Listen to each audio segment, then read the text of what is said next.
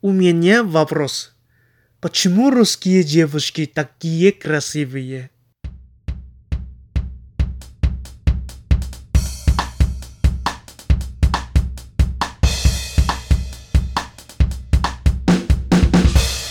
欢迎收听 GT 闲聊。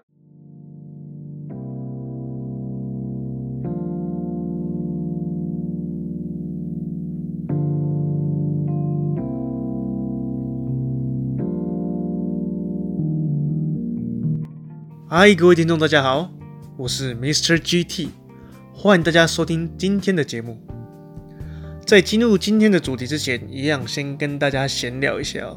然后，其实我发现我最近闲聊的东西越来越没有什么东西可以聊，因为我整天都待在家里，要不就是去运动，要不就是在想说下一餐要吃什么。因为在现阶段，老实讲，虽然我跟大家讲说我在找工作，但是主要的时间都还是放在减肥上面哦。所以，呃，一天的时间大部分都是在运动。我现在一天会运动两次，呃，有氧，然后重训都会动，然后。吃一吃东西，看一下电脑，然后睡个午觉，然后晚上睡觉也要早点睡，所以就基本上时间都花在减肥上面。但是最近遇到一个小小的问题，就是有一点减肥的撞墙期哦。老实讲，呃，之前有补碳日嘛，补碳日完后，就是之后的每一天，我都早上起来的时候都会量体重，然后把每天的体重都记录下来。老实讲，也是有稳稳的在下降，但是就是速度有点慢。对，老实讲，它就是算一个撞墙期啦。因为老实讲啊、我过去的体重已经维持好几年了。我过去的几年一直在减肥啊、增肌、减肥、增肌，然后就会变成说身体的代谢状况会变得很有问题，所以我才会想说这一次，想说趁这一次减肥，就好好把它一次就减到 OK，然后之后再慢慢增肌这样子。然后讲到补碳日，真的好想要快点再一次补碳日哦，就是我已经想好。下一次的补碳日我要吃什么？就是都已经想好说要吃什么了，所以但是下一个补碳日大概要在四五天之后，我是预计大概是两个礼拜补一次碳这样子。然后另外就是因为最近减肥有撞墙期嘛，加上加上我的股票也没赚钱，然后工作也还没找到，所以情绪就有点不稳定，然后脾气容易暴躁，真的。所以很很久之前，很久前阵子就是因为有一次情绪真的很不稳定，然后。我有个好朋友，超级好朋友，一直烦我，然后他没有感觉到我已经很不爽了，然后就我就直接破口大骂，只用打字的啦。但就是我之前在脏话那集有跟他聊过嘛，就是呃我我不太会用脏话直接去问候别人，但是那次我打字就真的有问候他，你知道的，对，就是骂的很凶，对，因为当下真的是很生气，对。然后另外情绪不稳定以外，还有一些睡眠上的问题啊、我还在试着要远离蓝光这件事情，就是睡前的半个小时到一个小时，尽尽量不要用三 C 产品，因为那种蓝光啊，或者是你长期盯这种东西的话，你都会影响你晚上的睡眠。那大家知道，其实睡眠对减肥也是非常重要的，所以最近就是要好好的朝这这边努力一下。好了，我今天就进入到我们的主题。我们今天要聊的是俄罗斯，对，或是俄罗斯。嗯，其实，在之前呃聊俄文的那集，就有跟大家聊过一些大概我学俄文的一个过程哦。那今天就是要跟大家讲说，我到俄罗斯交换的所见所闻，然后遇到的一些有趣的事情。那我预计这个系列大概会做两集到三集吧，因为能聊的东西太多了。那我今天聊的方式，我就会从就是我到俄罗斯，呃，慢慢的一个阶段一个阶段的这样聊。那中间有聊到什么，我觉得比较特别的主题，我就拉出来，然后特别的讲一下，大概花个三到四分钟讲一下这个东西，这样。好，那总之呢，就先开始聊，呃，我要到俄罗斯之前的事情。其实到俄罗斯之前啊、我大概知道说跟我一起要去俄罗斯的还有另外两个同学啊、他们都是在中山大学的学生。那其实，在之前是没有遇过的哦，所以就是我们在出发之前就约出来见面一下。其中一个朋友跟我约出来见面，第一个想法就是说，哦，真的好想去俄罗斯看俄罗斯的真美哦，因为大家知道。啊、斯拉夫女性真的长得很漂亮，这个后面会聊到。但就是我们创了一个 Messenger 的那个群组，就叫做“俄罗斯我来了”。我们是满心期待的说：“哇，我们到底会在俄罗斯发生什么故事呢？”殊不知，我们到俄罗斯之后，就是地狱的开始，就是一大堆狗屁唠叨的事情发生在我们身上。就是，唉，你知道，即即使过了一年，到现在我还是觉得说。很愤恨不平，有一点愤恨不平的感觉哦。OK，总之呢，我们就要出发到俄罗斯。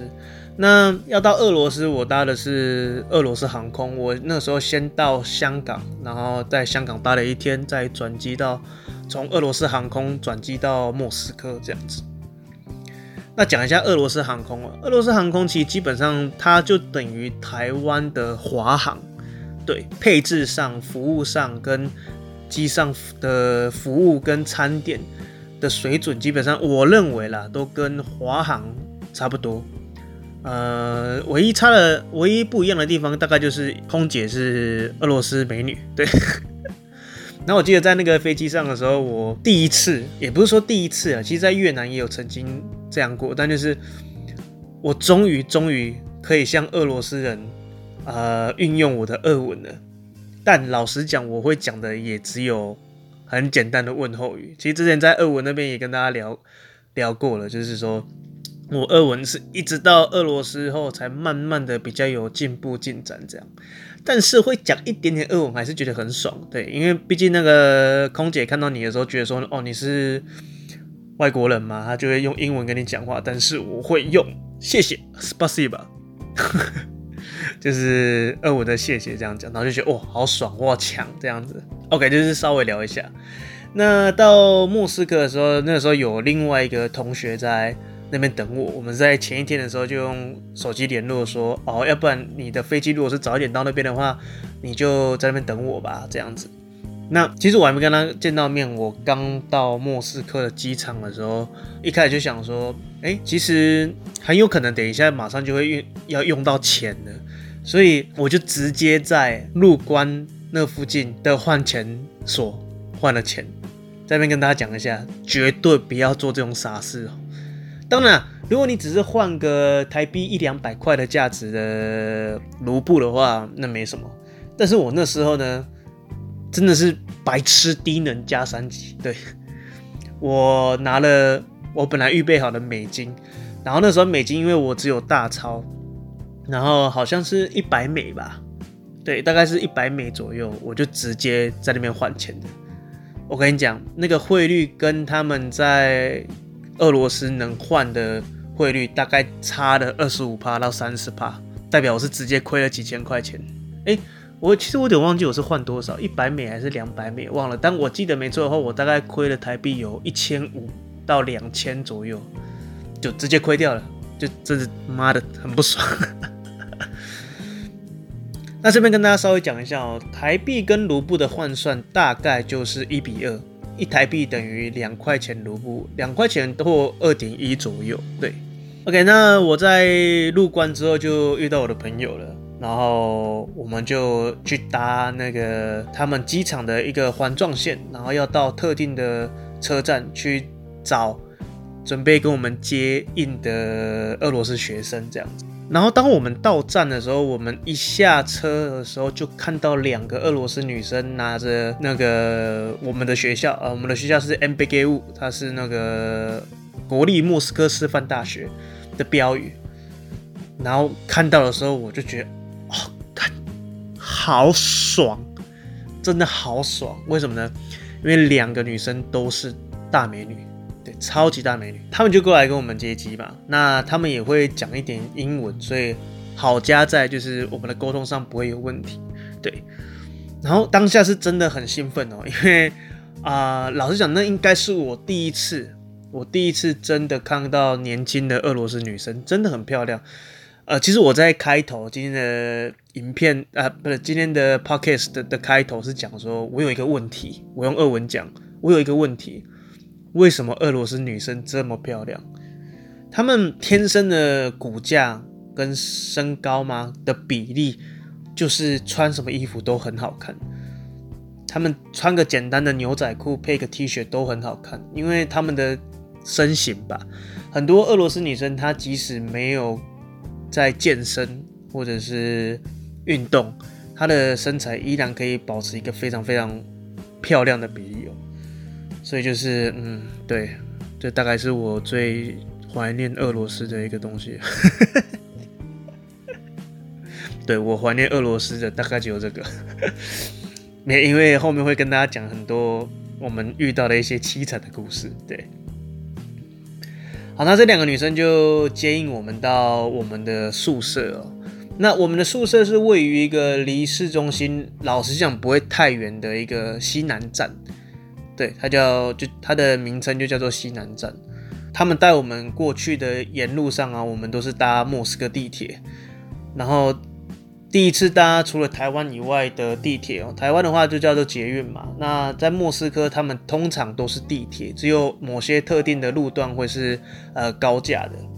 那这边稍微聊一下莫斯科的地铁哦，莫斯科地铁非常非常的便宜哦，就是以交通来讲，就是它是在俄罗斯算是一个非常完整的交通系统。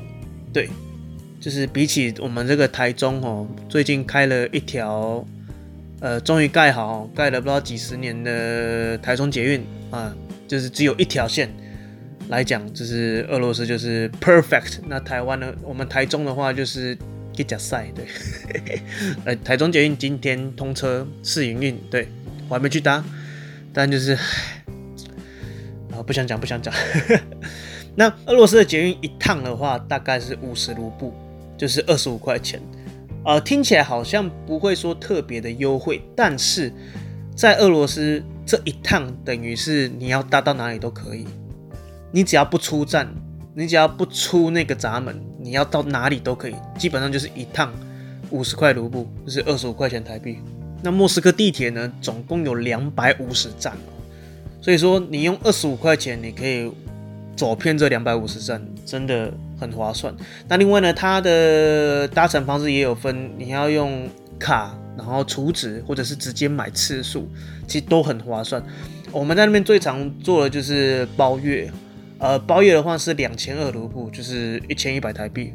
哎，对，因为我们基本上上课的话都会做来回的，所以一个礼拜有五天的课，所以我们算一算就觉得说，哦，那包月的话还可以啦，包月还蛮划算的。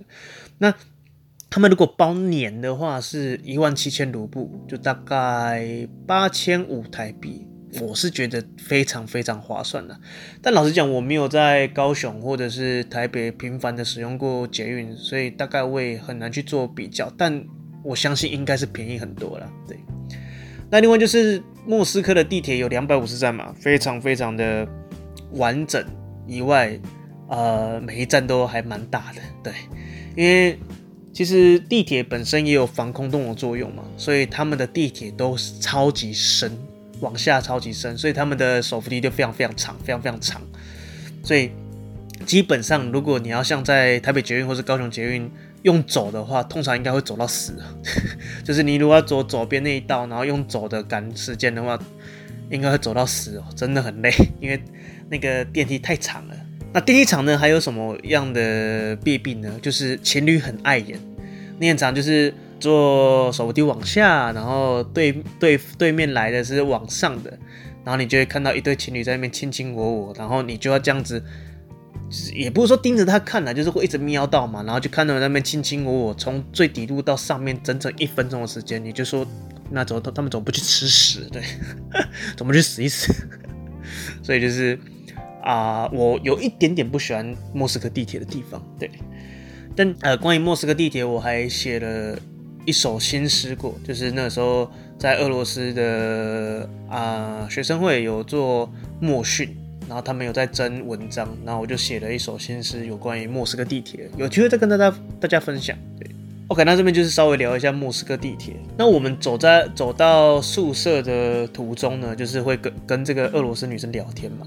那其实我真真的那时候就觉得说，哇，我好爽哦！就是因为毕竟我学过一点俄文嘛。那我另外两个朋友，另外两个同学，他们都是不是语言科系的，他们都是理工科的啊。其中一个是理工科的，另外一个是商科的，他们从来没有学过俄文，所以唯一学过俄文的只有我。所以就是在俄罗斯女生面前，就是耍弄两句，然后他们逗着他们笑，然后我就哦，干你好好爽，我、哦、真的好爽。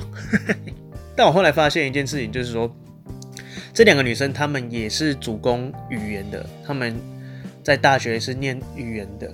然后他们主攻的是英文跟中文，但是他们的中文讲的真的不是太好，连英文也不是到太好。老实讲，那这边就要讲一下俄罗斯人的语言能力哦，也不是说语言能力啦，应该说他们普遍的一个现象就是，其实他们的英文教育没有到非常好，我觉得啦，因为如果说真的跟台湾做比较的话，嗯。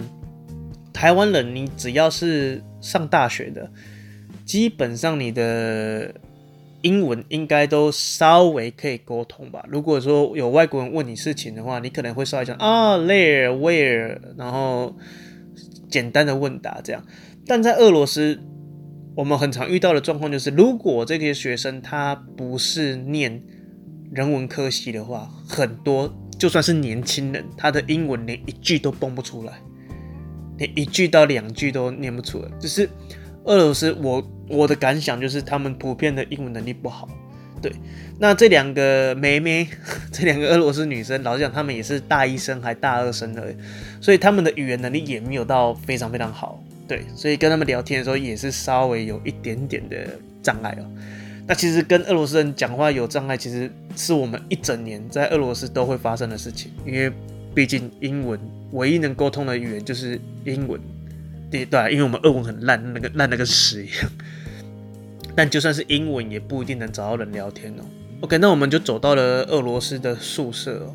老实讲，我们刚到俄罗斯的宿舍的时候，觉得非常的水泥感哦，水泥感非常的非常重，这是一个就是盖起来的一个很大的建筑物，然后没有任何的设计感。基本上，俄罗斯的宿舍一楼都一定会有警卫，警卫在看守，然后会有一个门，一个铁栏，就是你要也是要刷卡你才可以进的。其实俄罗斯在这方面都比较，该说严谨吗？还是因为他们的历史脉络下来所造成的现象哦？基本上很多的地方都会有呃检查哨，或是一些呃该说哎那个叫什么？我也不知道，我也我我也我不知道怎么讲啊，就是。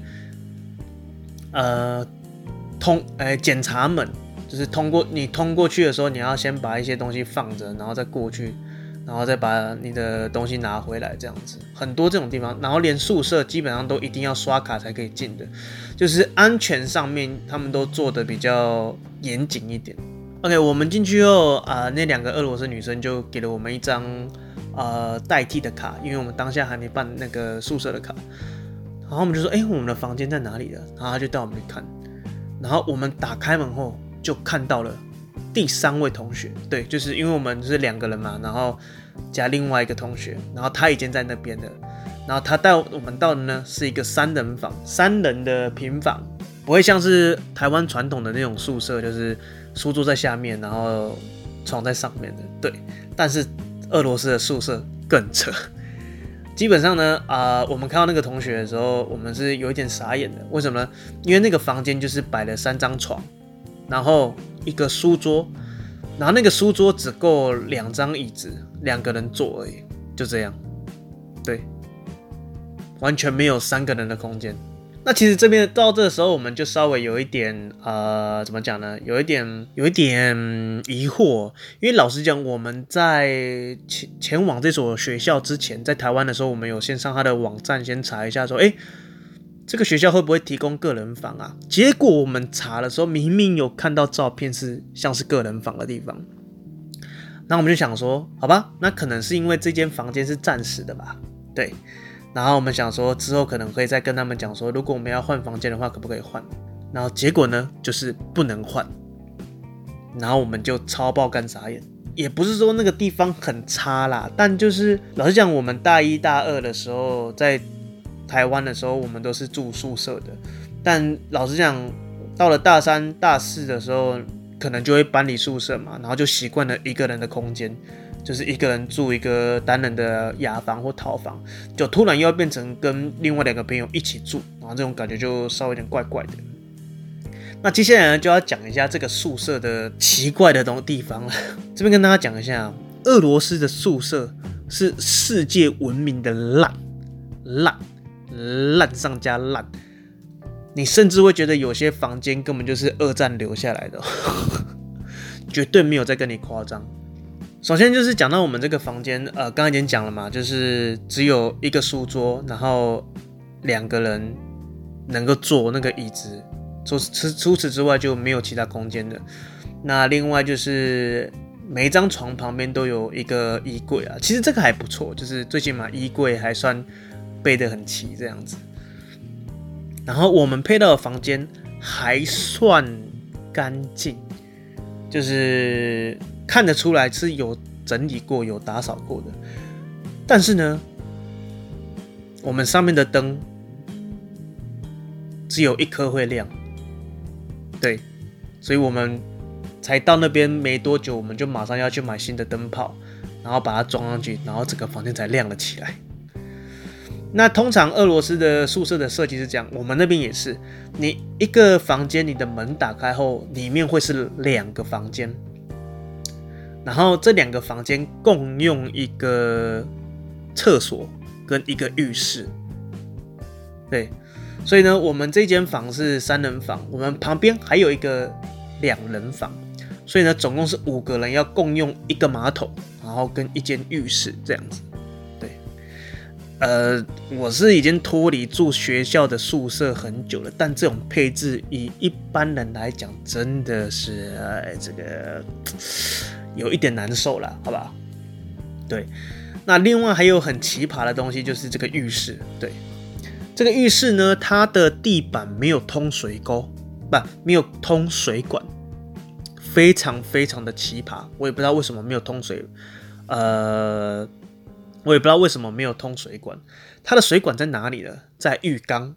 对，那个浴室里面有一个浴缸，然后看起来是非常的老旧，但是呃，上了一个新的漆吧。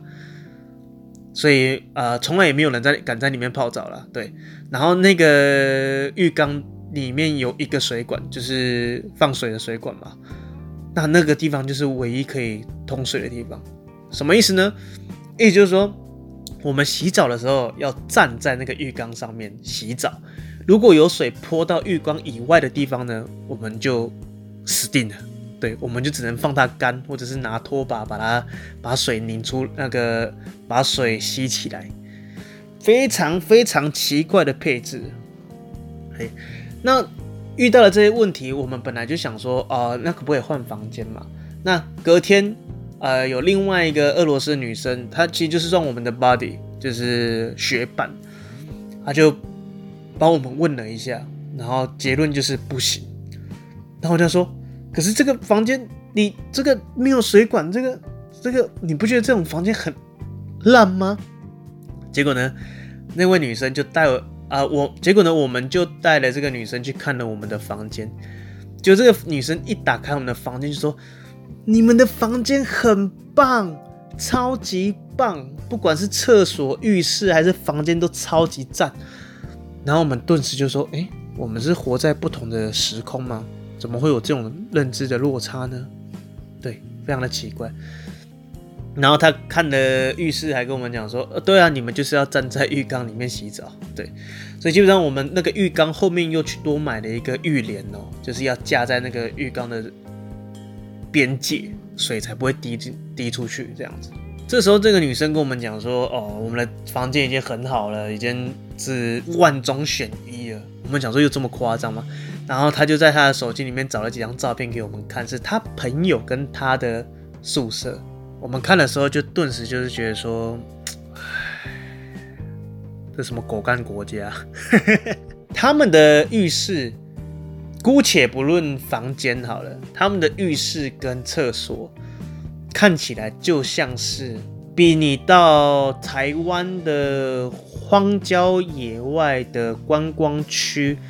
大概一两年，这个每个月只会有一次打扫的莫名其妙的公共厕所还要恐怖，对，那个马桶整个是黑色的，就是到处都是奇怪的脏污，然后看起来被原子弹炸到一样，对，废墟的感觉，看起来就像二战留下来的东西哦。我我想可能不止二战呐，大概是一战留下来的这 东西哦。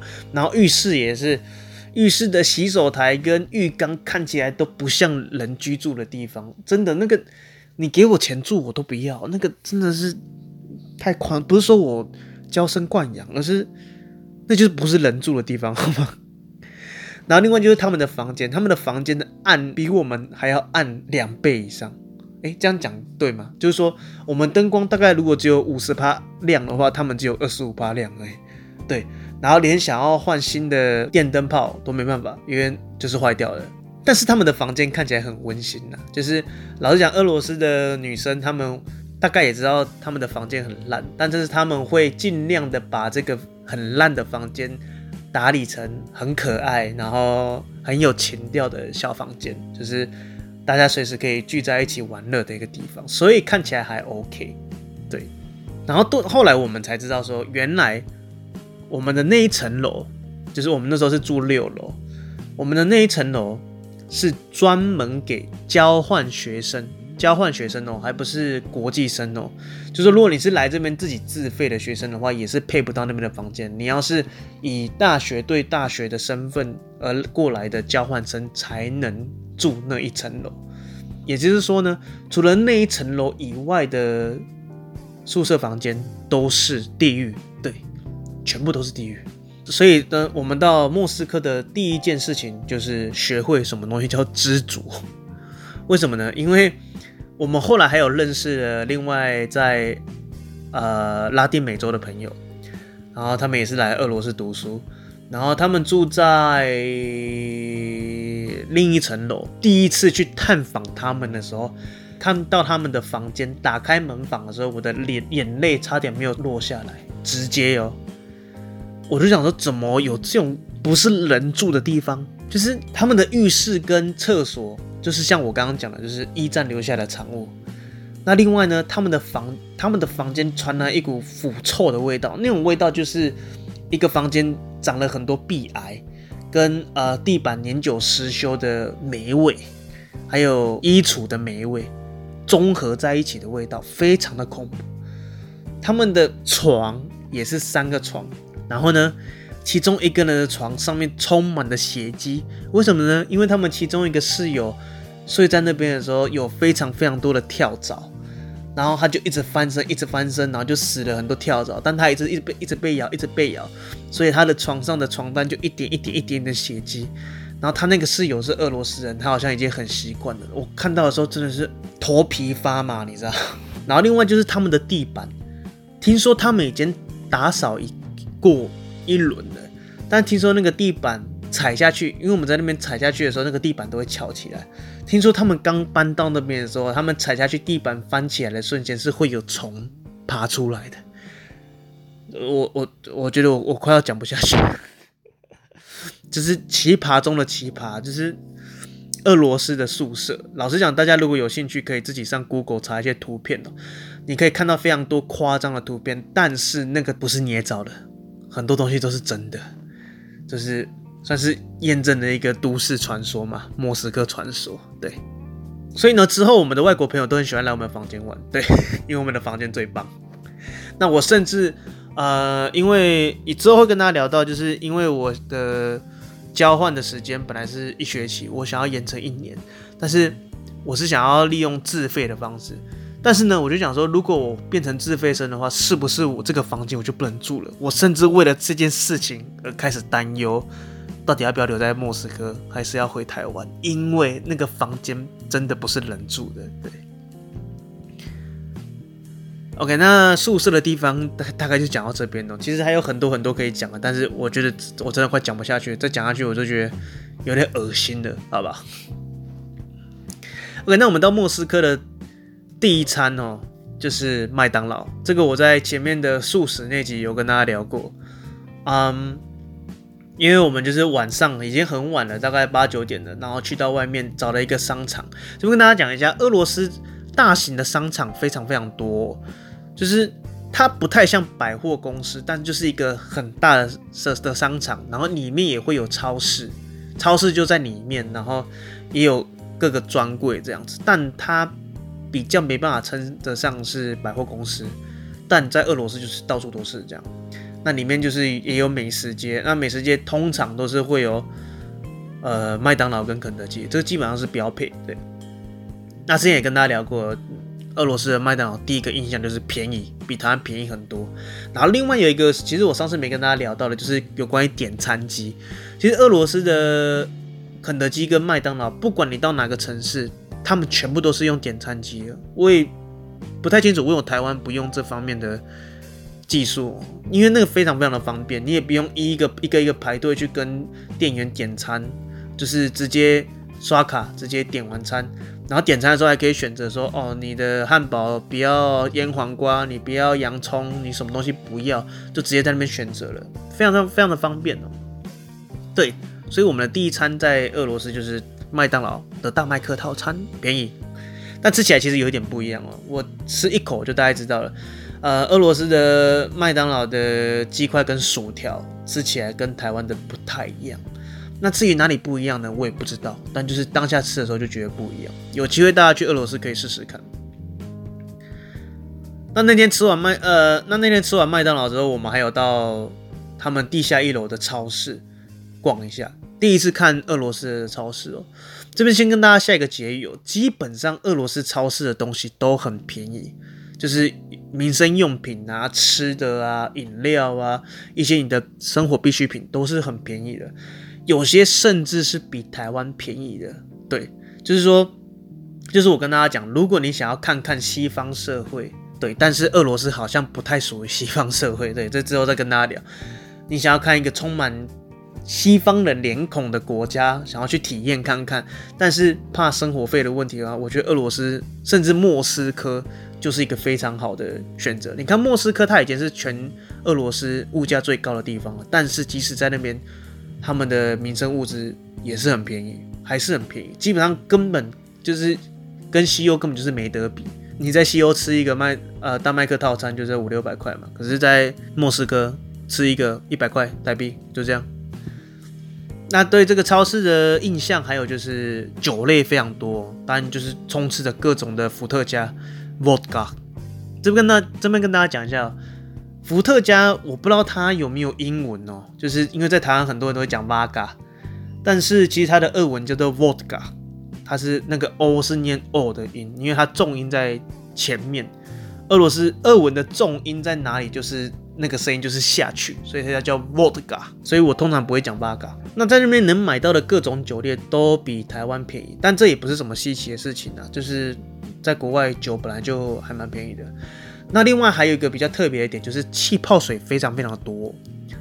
我刚到的那个朋友跟我犯了一模一样的错，就是我们因为当下都很渴，所以我们都买了一个一公升的，呃，看起来像水的东西，但回去又打开了一瞬间就，你才发现说它是矿泉水，它是气泡水。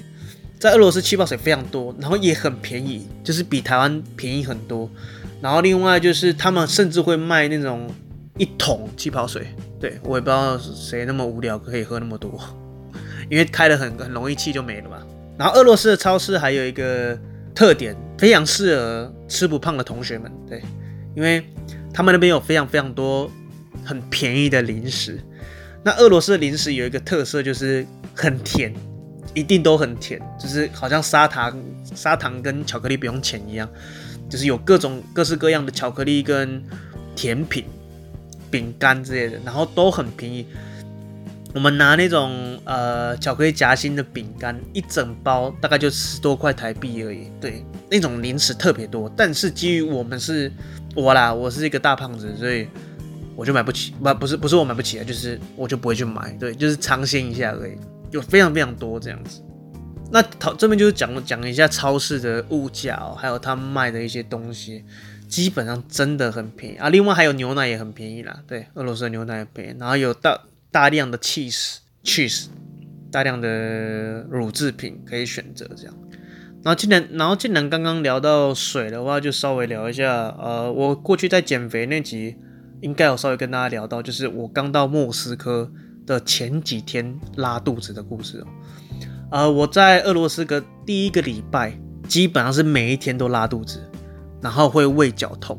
是怎样胃绞痛呢？就是我走路走到一半，我的肠胃就会痛到我必须蹲下身子，然后大概要一分钟之后才可以舒缓掉，就非常非常的痛。那我那时候就想说，为什么呢？因为我从小到大从来没有遇过这种问题。后来我仔细的想一想，大概是水质的问题，因为大家知道，在欧洲那边水大部分都是硬水。对，就是水有分软质水跟硬质水，然后那边水都是硬水，这是我的推测啦，因为我后来有在啊、饮用水上面做一些取舍，然后身体就比较好。他们那边水都是硬水，然后结果呢，我在前期啊、第一个礼拜就超级拉肚子，然后拉到我整个人都看起来就消瘦了，对，是每天都在拉。所以，如果大家有机会到俄罗斯的时候，呃，喝水这方面就稍微注意一下。其实有些人是有会讲说，俄罗斯的水你是可以直接饮用啦。